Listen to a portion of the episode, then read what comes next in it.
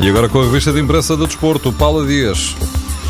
Um cêntimo é um cêntimo e Lopetegui exige tudo ao Futebol Clube do Porto. Os jornais contam que o acordo de rescisão ainda não está fechado porque o treinador espanhol quer receber os prémios pela Liga, pela Liga Europa e pela Taça de Portugal.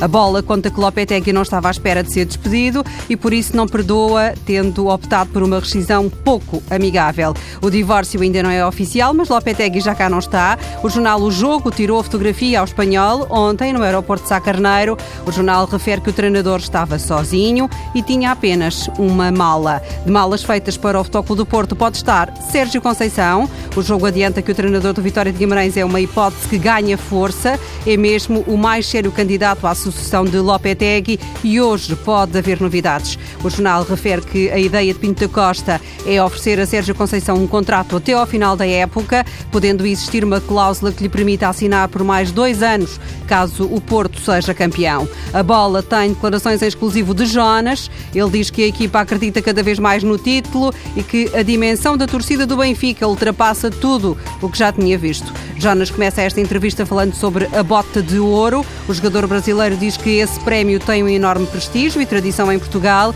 e todo o avançado pensa conquistá-lo, mas Jonas garante que acima dos objetivos pessoais está o coletivo. Theo Guterres agora sim está de volta ao Sporting. O Record coloca na primeira página a fotografia do jogador colombiano no aeroporto em Barranquilha, no regresso a Lisboa. Na capa do jornal está também a foto de Theo estendido ao sol. Aproveitou o último dia na Colômbia para ir à praia. Por Espanha, continua a ser notícia o futuro de André Gomes. O jornal Super Deporte traz o jogador português do Valência na primeira página e diz que o Manchester United e a Juventus também estão na, na corrida pela contratação de André Gomes. O AS anuncia que o francês Pogba é um sonho de Zidane, mas ao que parece não é um amor correspondido.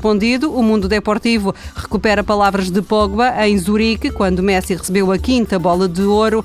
Diz Pogba que o sonho dele é jogar ao lado do argentino.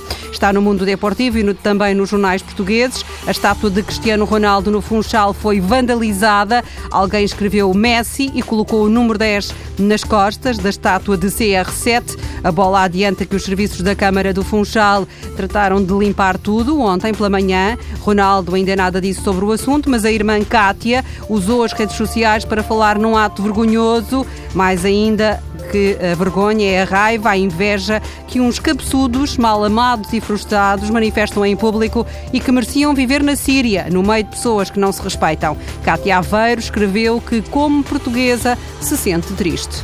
Paulo Dias com a revista de imprensa do Desporto.